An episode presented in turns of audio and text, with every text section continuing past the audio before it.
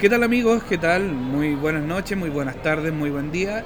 Tengo el agrado de presentarles esta nueva versión de una conversación distendida, hablar sobre fe. En esta oportunidad tengo el agrado de contar con mi amigo Nico Guerra. No lo voy a presentar porque siempre se me olvida, ustedes saben que soy muy mala memoria para presentar y confundo las cosas, los títulos y eso que hace la gente, que en realidad no importa mucho, pero de repente es muy bueno reconocerle a la gente su mérito. Nico, ¿cuál, cuál es tu título de presentación? ¿Quién eres? Eh, ¿Soldador al arco? ¿Administrador público? ¿Qué, es lo que hace?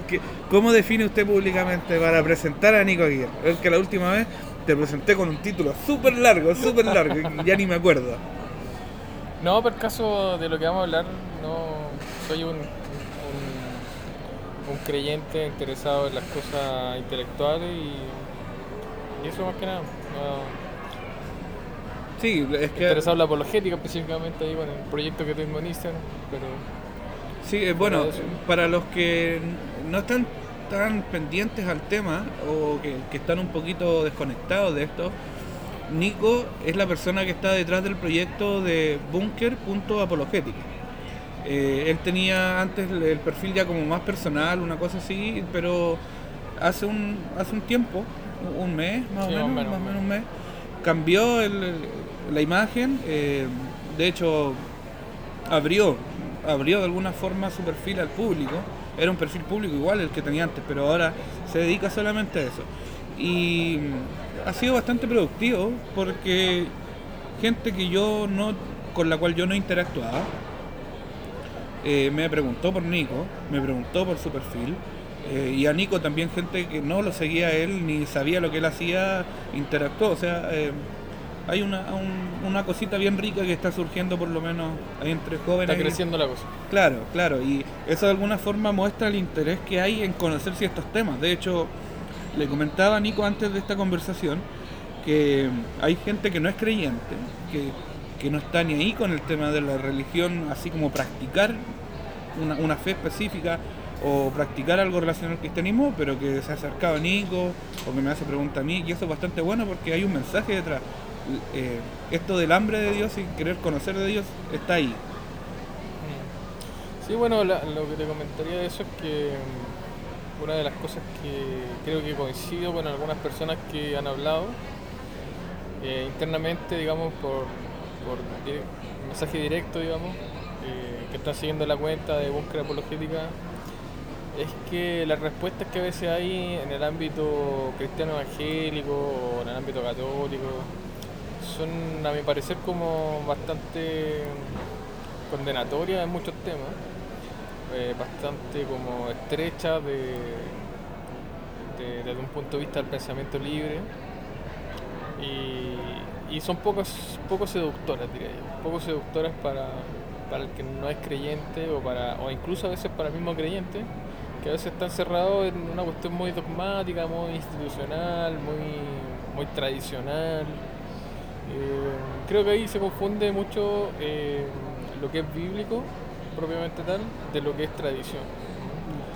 Eh, hay muchas cosas que son tradicionales, la forma de ver diferentes asuntos, y que pasan colados como si fuera teología, como si fuera palabra de Dios, como si fuera algo bíblico. Mira, quiero, quiero, Sí, quiero retomar un término que nombraste eh, de la seducción.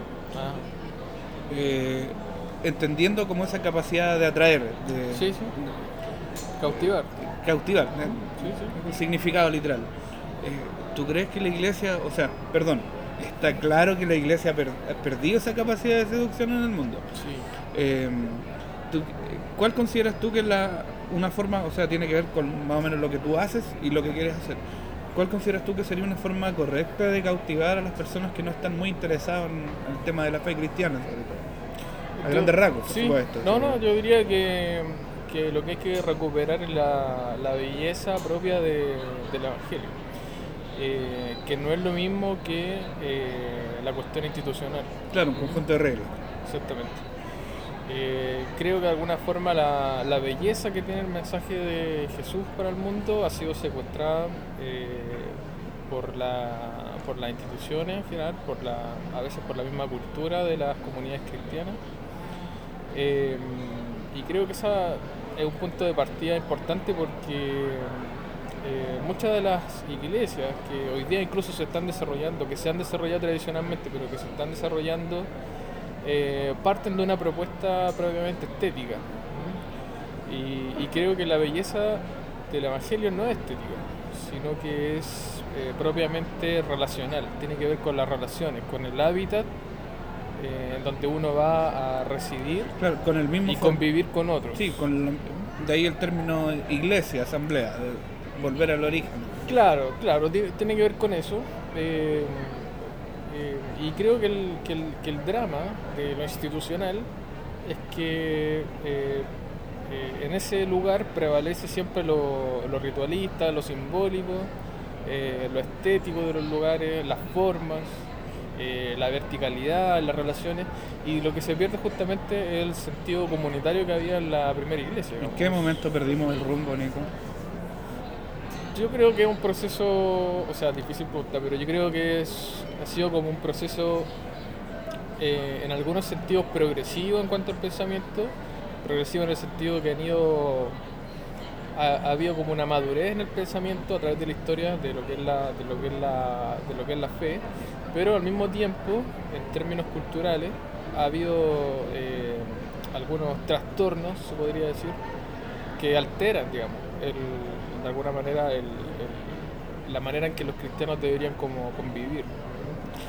Entonces, em, creo que, por, ejemplo, algo interesante es notar que em, en, el tabernáculo que tenían los hebreos, por ejemplo, la parte como más grande era los atrios, y no como el lugar santísimo. Entonces, como los atrios representan como la parte donde las personas pueden convivir, pueden socializar. no, digo que, no digo que la iglesia tenga que ser un club social, no, estoy diciendo eso. Creo que ahí también hay otra confusión porque hay muchas personas que creen que la iglesia es un club social. Es efectivamente un club social. Eh, y eso es un problema porque la iglesia tiene una misión también. Entonces, no se puede devaluar la misión para darle protagonismo a, digamos, a una especie de, centro madre donde la gente va a convivir, por, decir, por decirlo de una forma. Eh, entonces, pero el problema es que eh, la misión eh, sigue siendo entendida, digamos, como un discurso y no como un hábitat, no como algo donde uno puede ir a, convivir con otro, por ejemplo, en, en, el mismo hecho de pensar diferente, en el mismo hecho de de cosas que son propiamente humanas como los problemas, los conflictos, eh, el, perdón, ¿cierto? Eh, creo que hay muchos problemas en la, iglesia justamente por eso, porque lo que siempre está prevaleciendo son los rituales eh, y, los símbolos. Y, no todas las iglesias son comunidades, digamos. Hay muchas iglesias, pero no todas las iglesias son comunidades en el sentido de convivir humano. Pero no, no hay... Tienen cosas en común. Porque pero no hay comunidad, ¿sí entiendo? Claro, eso. Sí. eso, eso de... Y, es importante lo que tú señalas, eh, que debido a un proceso histórico, y yo te hago la pregunta, no es, no es para que señales un hecho como tal, sino qué, procesos están detrás de eh, desacralizar la iglesia, igual voy, a hacer un paréntesis y voy a explicar este concepto de desacralizar, lo utilizo siempre para muchas cosas. Desacralizar sería quitarle la importancia, más que quitarle lo sacro, puesto que en realidad la iglesia tiene siempre esta relación con lo santo, con lo divino, eh, pero de alguna forma la iglesia se ha desacralizado, como tú comentabas hace unos minutos, en este espíritu de abrirse a la comunidad. La iglesia siempre tiene que estar abierta a la comunidad, pero pareciera ser que se le está dando mucha más importancia, eh, y en Chile sobre todo después de los años 90, esto de abrirse al mundo, abrirse a la política, y hace que sea más comunidad que, otra cosa. La iglesia siempre está llamada a ser comunidad. Y está llamada primeramente a ser comunidad entre el hombre que, que no está en contacto con Dios y Dios. Esa es la primera comunidad. Luego viene la comunidad de acercar ese Dios o ese contacto que tuvo Dios con el hombre hacia los seres cercanos de esa persona. Y ahí ya vamos haciendo una comunidad más allá. Pero la primera comunidad, que, que tiene que ver con este aspecto relacional que tú comentas, ha sido bastante dejada de lado. Y tenemos eh, en ese caso el ejemplo de pastores eh, muy dados a la prosperidad, pastores muy dados a la academia eh, y al otro lado también eh, un tercer polo bastante interesante, gente ultralegalista, ahí teníamos el pastor Soto y otros tantos pastores que de pastores son bastante cuestionables en realidad, pero que, ocupan un lugar en, la comunidad propia que va más allá de la iglesia, esta, esta comunidad que llega a ser sociedad. Eh, me gustaría citar a un buen profesor que yo tuve, que él me, me, inició en esto de la filosofía política, el doctor Luis Oro, de vez en cuando lo menciono, y él comentaba que hay una diferencia de términos entre sociedad, comunidad y agrupación.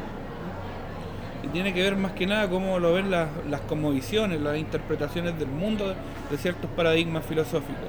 Y la comunidad es muy distinto de la sociedad en el sentido que la sociedad es un conjunto de individuos que van sumando cosas.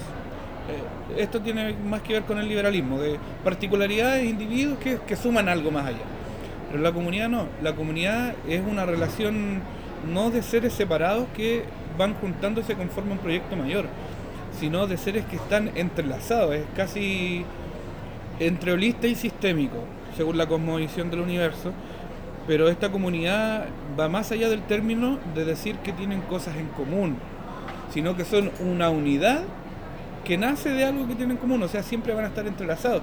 Y es algo que la iglesia, y no es eh, un templo, y no es una institución que está muy lejos de nosotros porque nosotros hacemos parte de esto día a día, la iglesia perdió, perdió ese enfoque, eh, después del siglo I obviamente, el progresivo, pero estamos en este, en este, en este problema de que la iglesia perdió ese sentido de comunidad. Eh, pastores que se denuncian entre ellos, fuera de iglesia, cosa que no necesariamente está mal. Lo, malo hay que señalarlo, hay que hacer una discriminación cuando corresponde separarse. Pastores dentro de una misma iglesia que combaten por algún ego, algún cupo, hermanos que pelean por ser más importantes, eh, y así. Este sentido de la comunidad que nace del hombre en comunión con Dios, que, creo que es el... Eh, si hay una cosa en el Evangelio, y con, esto termino, si hay una cosa en el Evangelio o, en la Biblia que ocupa casi un lugar tan importante, casi, no el mismo, eh, como el lugar de Dios, tiene que ver con la relación, esta comunidad de Dios con el hombre. Sí, yo creo que lo que el punto, el punto crítico es que las las instituciones, en todas esas prácticas que tú nombraste, se enfrentan a una, a una generación que por un lado eh, necesita conocer a Dios, o quiere creer en Dios, o cree en Dios, pero no cree en la institución. Eh, y ahí creo que hay una directa conexión con lo que uno puede observar bíblicamente en, lo que era la iglesia primitiva. O sea, la iglesia primitiva, la señal, digamos, bíblica, tangible, digamos, es que eh, los primeros cristianos eh, convivían juntos, tenían todas las cosas en común, eh, hacían relaciones, se juntaban por las casas, no había una institución, no había un templo donde ir. No estoy diciendo que haya que volver a eso, lo que estoy diciendo es como captar el corazón de esa cultura y entender que eso resulta atractivo, que eso resulta seductor, que eso resulta bello y que eso es lo que en muchas iglesias y comunidades cristianas no tienen. Primero porque hay iglesias que funcionan solamente como institución, es decir, tienen un, templo y las personas van ahí y bueno, me despido, voy para casa. Consumen. Exactamente. Eh, no hay un sentido de pertenencia mayor, no, quizás no hay mucha identidad. hay otras iglesias que funcionan más como comunidades cristianas, que sí tienen otros espacios relacionales donde fluctúan relaciones más íntimas. Eh, pero ahí el problema es que a veces ese tipo de convivir, ese tipo de habitar, eh, se traduce a veces en más sufrimiento para las personas que en un descanso de los sufrimientos y padecimientos de la vida y del mundo. Entonces la iglesia tiene que ser siempre un más un refugio, eh, un hospital, si, se quiere ver de esa forma, eh, o, o, tiene que ser una especie de hogar donde yo voy a estar con otros eh, y lo institucional está bien siempre que... Eh, Cumpla lo otro. Claro, o sea, siempre que no mancille de alguna forma el protagonismo de eso, porque, digamos, creo que ahí está lo, propiamente esencial del, amor. Eh, incluso el amor en, el sentido no idealizado, sino que el amor en el sentido de incluso dentro de los conflictos que puedan haber entre personas, entender de que siempre el amor es lo que tiene que primar. entonces cuando uno logra forjar una cultura de amor, entonces, digamos, eso ya resulta atractivo, digamos. Que no es lo mismo que andar con discursos. O sea, yo creo que el, evangelismo, digamos, como discurso, eh, tal vez tiene que morir. Porque tiene que aparecer un, un evangelismo de relaciones. Un, digamos, algo que, que sea propiamente auténtico y no tratar como de convencer a las personas como diciéndole de qué se trata la vida o qué pasa con Dios. Creo que es importante dar respuesta en eso, cuando las personas tienen inquietudes. Pero, eh, pero yo creo que a nadie le gusta ir a un lugar donde las cosas son muy rígidas y donde a veces te presentan una cara de las cosas y después no es así, en realidad de otra forma. Eh, hay una especie de sentimiento de ser estafado. Entonces, eh, creo que el, desafío en general para los creyentes, es justamente recuperar esa cultura inicial que tenían los primeros cristianos. Y si uno lee la Biblia, uno va a ver que muchas de las cartas de San Pablo apuntaban a problemas bastante serios que tenían los, creyentes. ¿Se entiende? No, no vamos a decir que no tenían problemas. Claro que había. Toda la iglesia, las cartas existen por eso, porque tenían problemas. Eh, pero justamente el llamado de Pablo siempre fue a priorizar, digamos, el amor eh, y, la buena convivencia y la libertad de conciencia en esa convivencia eh, para que se pudiera desarrollar la cultura del reino, podríamos decir, la cultura del, reino que vino a presentar Jesucristo. Jesucristo dijo, mi reino no es de este mundo, es decir, el formato y el fondo de mi reino no cabe en los formatos y en los fondos de las conmovisiones que se presentan en este mundo o las formas de convivir. Eh, y, creo que eso es lo que hay que recuperar, digamos, eh, para, eh, digamos, lidiar con la crisis que hay hoy día respecto de la verdad, respecto de lo propiamente auténtico, respecto de lo que resulta coherente en la sociedad. y creo que hay un gran problema con el tema de la coherencia. Tocaste el tema, em, tocaste el tema de la apologética y el evangelismo. Y me gustaría, porque más que nada es como lo que haces y lo que, a lo que te quieres dedicar, sin desprendernos de lo que hemos estado conversando. Eh, ¿cuál, ¿Cuál debería ser, eh, y esto tomémoslo como, como una carta de recomendación para las iglesias modernas, cuál debería ser el camino de la apologética y el camino del evangelismo en una iglesia del 2020. Mm. O sea, mm, ahora que tengo como más conciencia de lo que, como de la importancia que puede tener la, como la apologética en la vida del creyente, diría que quizás sobre todo hoy día, en el tipo de mundo que vivimos, digamos, un mundo en que se afirma la posverdad, eh, la apologética yo diría que es una un imperativo, o sea, ya dejó de ser una opción, tiene que ser algo obligatorio. Eh, porque la apologética, digamos, eh, hay que entenderla eh, como algo que robustece las raíces propiamente de la fe del creyente, pero también abre intelectualmente la posibilidad de dialogar con la cultura, para que haya un diálogo entre fe y cultura. Eh, eso es justamente una de las cosas que se ha debilitado históricamente, porque la iglesia se ha replegado sobre cuatro paredes, se ha cerrado a hacer su propia hermenéutica y su propia autorreferencia de las cosas, eh, y no ha establecido mucho diálogo. Al menos en Latinoamérica creo que eso es lo que ocurre, creo que en otros países también ocurrió, pero hay mucho más avance, digamos en Estados Unidos o en otros lugares hay más avance en esos diálogos. Eh, digamos, hay más garantías, digamos, constitucionales, estatales que permiten esos diálogos. Creo que en otros, en Latinoamérica es más difícil eso y, por ejemplo, ir a un colegio y hablar sobre Dios o ir a una universidad y hablar sobre Dios, eso no, creo que ocurra con mucha frecuencia, eh, creo que ocurra así en otros países. Eh, y justamente eso es algo que la, la iglesia creo que tiene que recuperar y los creyentes, diría, en, su, en el desarrollo de proyectos eh, de índole personal puedan desarrollar, hay que recuperar eso, ese diálogo. Digamos, Abriste un paréntesis que no tenía ganas de tocar en, esto, pero ya, ya estamos acá, vamos a volver a la, idea anterior, pero esta relación, sobre todo en nuestro país hoy día, no se puede escapar del tema, pero esta relación entre la fe y el poder establecido. No, no le digamos política, el poder establece. Ah, quisiera vislumbrarlo de la siguiente manera. Creyentes estaban divididos entre una opción y entre otra opción, lo vamos a mencionar por qué, para que sea universal el caso. Pero está siempre esta eterna discusión bastante sectaria de yo soy más que tú. Entonces está el que es más social, el cristiano que es más social, el otro está el cristiano que es, más puro, el cristiano que es más doctrinario, el cristiano que es más compañero, y el, así. Eh, y la verdad es que yo siempre he considerado eh, que en realidad uno puede ser cualquier otra cosa. Siempre lo he sostenido.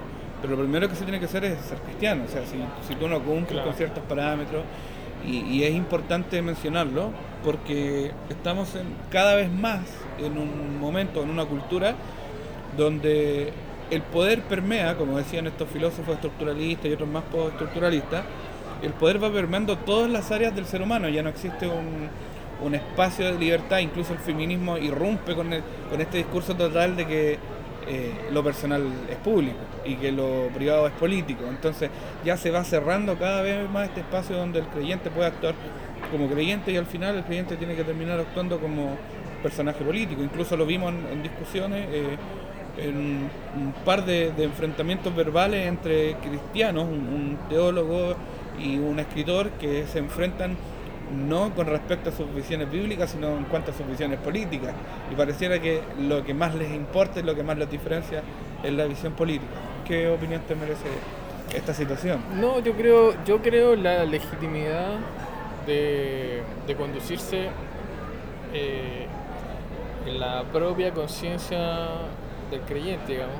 Y creo que, Pablo establece claramente eso, eh, la libertad de conciencia que hay que tener y lo que ofrece la Biblia es, digamos, una, un respaldo de principio a considerar para uno actuar legítimamente en su propia conciencia y dentro de un marco bíblico. Y creo que ahí cabían ambas opciones de votación. Eh, por lo tanto, creo que las discusiones pasan más no por algo propiamente bíblico, sino que por eh, tradiciones a las que, que están suscritas ciertas personas y tradiciones desde de las cuales piensan lo que piensan.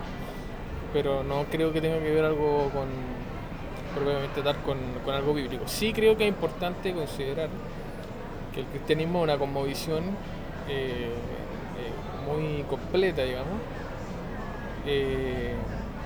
no diría como acabada porque el pensamiento, digamos, es dinámico y la teología es algo dinámico, no es algo estático. Por, lo menos eh, se refiere a todas las áreas de la vida. Sí, sí, a los asuntos más importantes y un montón de otras cosas. Pero eh, si, un creyente, digamos, no, no olvida eso, tiene la, la opción de votar legítimamente por, por una por otra. Yo creo que el problema está cuando esas votaciones, digamos, eh, tienden a a, caer en un lugar propiamente ideológico.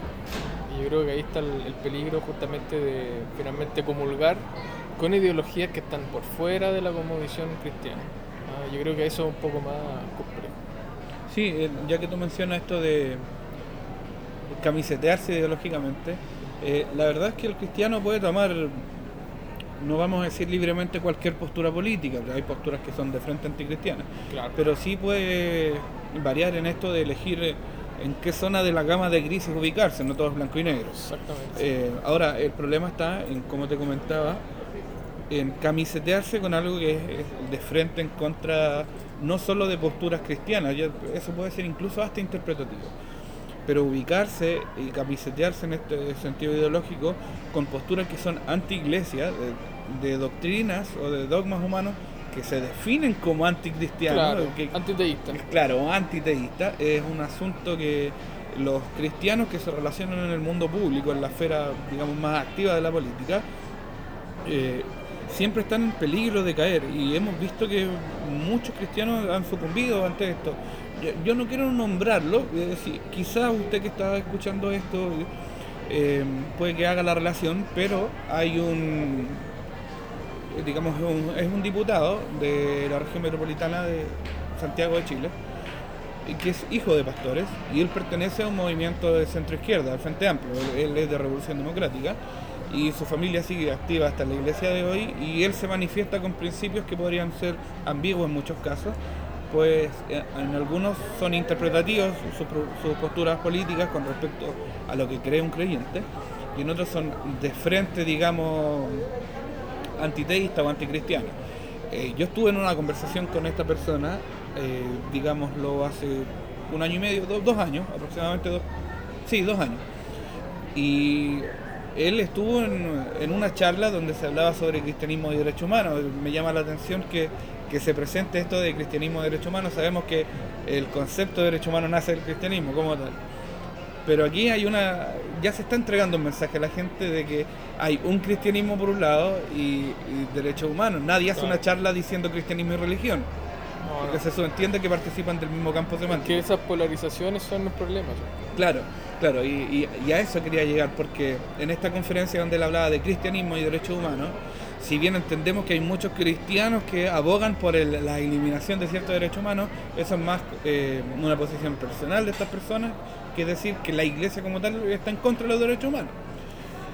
Pero eh, este diputado decía, no, si tú me preguntas a mí, yo soy creyente, sigo siendo evangélico, y a mí me resultaba bastante peculiar que él lo dijera, no porque él desarrollara una actividad que no era propia de un evangélico, es decir, que la política no es propia de un evangélico, es nunca haber leído a Lutero, nunca haber leído a Calvino, nunca haber leído a Pablo en realidad. Yo creo que ese es eh. representativo de un tipo de evangélico eh, y de un tipo de entender eh, en el fondo el cristianismo. Entonces, yo en lo personal creo que el, evangélico chileno en general es un tipo de de perfil, digamos, bastante dado a lo político. O sea, eso creo en general. Sí, o sea, igual no quiero centrarme en este tema, pero hay un vínculo histórico. Me comentabas antes de comenzar esta conversación eh, sobre este grupo de ecuménico que se opuso a la relación entre iglesia y Estado en un tiempo, en un momento difícil de la historia de Chile. Y es bastante peculiar recordarlo porque la experiencia en otros países no fue tan así, pero en el caso chileno, cuando hubo dictadura, la iglesia evangélica se cuadró de alguna forma, no, toda obviamente, pero se cuadró o respaldó el poder político y la iglesia católica le hizo el combate hasta el fin de los días. De hecho, es por la iglesia católica eh, que hay una gran, una gran influencia de agentes externos, eh, el papado, incluso organizaciones internacionales de derechos humanos gestionadas por la iglesia católica para hacerle mella a la dictadura. Entonces, vemos que no es que el creyente automáticamente se cuadre con cierta cosmovisión política, y no, es que el cristiano sea automáticamente pro dictadura y pro derecha, es un mito prácticamente. Y por otro lado, tampoco podemos decir que un cristiano automáticamente es pro social, pro socialismo, pro centro izquierda, pro izquierda o anarcocomunismo, como dicen algunos por ahí. Em, para cerrar esto, porque volvamos al tema que, tengo pegado en esto del evangelismo que me interesa bastante, em, incluso aquí vemos una mala interpretación de cómo debe ser el abordaje del, evangelismo, puesto que el cristiano que participa en la esfera pública, que participa en esta vida de, comunidad más allá de su propia comunidad de la iglesia, está entregando un mensaje. Al final, eh, no recuerdo qué, qué pensador decía, creo que era Bourdieu cuando hablaba acerca de, respondía a Jacques Ellul, un anarquista cristiano francés, decía que cada cristiano es un discurso. En ese sentido, cada cristiano quiera o no quiera hacer evangelismo, cómo, cómo se relaciona con la gente, cómo expresa sus creencias y particularmente llevando esta interpretación o, este concepto al campo chileno o al campo de cómo la gente se relaciona en su sociedad, cada particular de nosotros expresa de alguna forma la postura no total de la iglesia. No, es que toda la iglesia piense como el diputado que les comenté o que toda la iglesia piense como una persona de derecha que eh, vota anti-homosexual, vota anti-todo. No, no es así. Pero de cierta forma, querámoslo o no, cada persona hace evangelismo, eh, no, no voluntario y no conscientemente, pero aquí, aquí hay una relación. Eh, efectiva entre un mensaje. Yo sé que en las iglesias siempre han tocado y siempre han dicho este tema. Haga evangelismo con su vida. Sí, o sea, lo que pasa es que en eso yo diría, quería comentar dos cosas. Uno, que hay una despersonalización, por así decirlo, de, del mensaje cristiano que se traduce como en ciertos valores tradicionales, pero que como pero son como valores tradicionales que están, por así decirlo, eh, como emancipados de la persona de Jesucristo, como que como que están los valores y Jesús está por otro lado. Sí, creo que ese es un, grave, un grave problema justamente que hay en, la, en el cristianismo, en la cultura, porque eh, la otra vez conversaba con un, chico de Argentina y me decía, bueno, que él ha valorado y admirado, digamos, los valores del cristianismo y cómo de alguna forma fundamentaron la cultura occidental y todo lo que representaban, pero que se podían vivir de alguna manera eh, como un estándar a seguir sin Dios. Y efectivamente es así. Entonces creo que ese es justamente el problema de eh, actuar políticamente y usar el cristianismo políticamente. Creo que eh, hay dos problemas con eso. O sea, una, que no se entiende el trasfondo de lo que significa justicia, digamos, en el contexto bíblico, eh, la justicia que trae Jesucristo. Y segundo, creo que, mm, que el, se me fue un poquito la idea. A ver, me voy a quedar con. No, no, no, déjale. Me voy a quedar con la idea que dije recién. Eh, creo que el tema de la justicia social es un tema muy complejo hoy día. Eh, y muchos creyentes asumen, digamos, que hay una justicia social que viene de propiamente dar de la, de, la Biblia. Hasta cierto punto es cierto, pero el problema es el camino que se va a tomar para desarrollar esa justicia. Por ejemplo, cuando Jesucristo habla con la mujer samaritana, eh, en ese momento, en esa historia, está representada eh, en términos simbólicos y en términos prácticos el desarrollo de un nuevo futuro para la mujer. Eh, y creo que la Biblia siempre ha defendido digamos, el valor y la dignidad de la mujer, por ejemplo, en términos de justicia social respecto del discurso feminista. de hecho, las primeras eh, gran parte de los primeros creyentes eran mujeres. Mujeres que, había, que eran, estaban en una situación de extrema injusticia en, el contexto del primer evangelio. Eh, entonces nunca había un problema realmente con el tema de las mujeres, o sea, y, todo, y muchas de las cosas que se ataca a la Biblia respecto de lo que dice del machismo, etcétera, son cosas eh, bastante entendibles en la cultura del momento y, en la intención que tenía San Pablo para escribir ciertas cosas. Te, voy a interrumpir justo, justo en eso. Quería recomendar, o sea, quería citar dos versículos bíblicos. El primero, no como tal, no, no la letra, no, no el versículo calcado, pero Jesús se le presenta resucitado a, María y después a otras mujeres más. Eso es lo primero. Y lo segundo, Pablo, es bien eh, es directo. O sea, ya no hay varón ni mujer, ni esclavo ni libre, ni judío ni griego. Eh, en Cristo hay libertad. Sí, y ese es justamente la, el salto eh, metafísico de la dignidad del ser humano que está solamente en la cosmovisión cristiana, en ninguna otra es un salto metafísico que viene desde Abraham y que se confirma con Jesucristo, ese, ese digamos, se desarrolla a través de toda la historia de la Biblia. Eh, entonces, no hay un problema, digamos, en cuanto al discurso de justicia social.